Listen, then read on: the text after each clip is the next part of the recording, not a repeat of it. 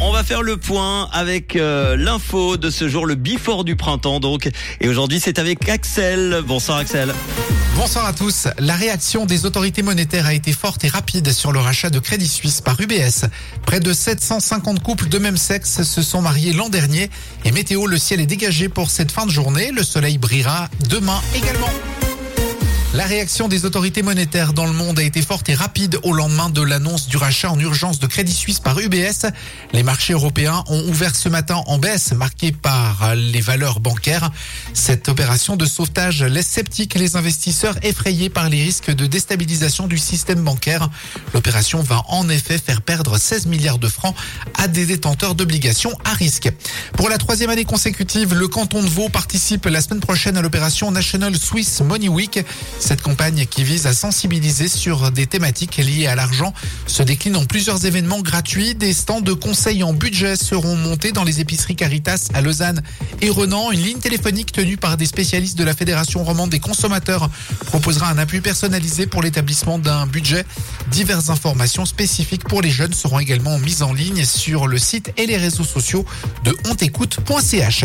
749 couples de même sexe se sont mariés au deuxième semestre 2022 en Suisse et 2234 couples ont converti leur partenariat enregistré en mariage, indique l'Office fédéral de la statistique, l'OFS. L'OFS observe des différences entre les régions, les hommes étant plus nombreux à se passer la bague au doigt à Zurich et dans la région lémanique, alors que les couples de femmes prédominaient dans l'espace Midland. La Russie a annoncé l'ouverture d'une enquête pénale contre le procureur et trois juges de la Cour pénale internationale. Cette juridiction avait émis un mandat d'arrêt visant Vladimir Poutine pour la déportation illégale d'enfants en Ukraine. Ces magistrats, dont le procureur de la CPI Karim Khan, ont rendu des décisions illégales visant à arrêter le président de la Fédération de Russie et la commissaire aux droits des enfants, a indiqué le comité d'enquête russe. Dans un communiqué, Vladimir Poutine est accusé par la CPI basée à La Haye aux Pays-Bas de crimes de guerre pour la déportation de milliers d'enfants ukrainiens dans le cadre du conflit entre Moscou et Kiev. Après avoir investi 25 milliards de dollars dans le métavers, Mark Zuckerberg, fondateur de Facebook, vient d'annoncer que l'investissement le plus important du groupe porterait désormais sur l'intelligence artificielle. Et puis jeudi dernier, Sharon Stone a reçu le Courage Award du Women's Cancer Research Fund. Les larmes aux yeux, Sharon Stone a ensuite appelé au don malgré le contexte économique difficile.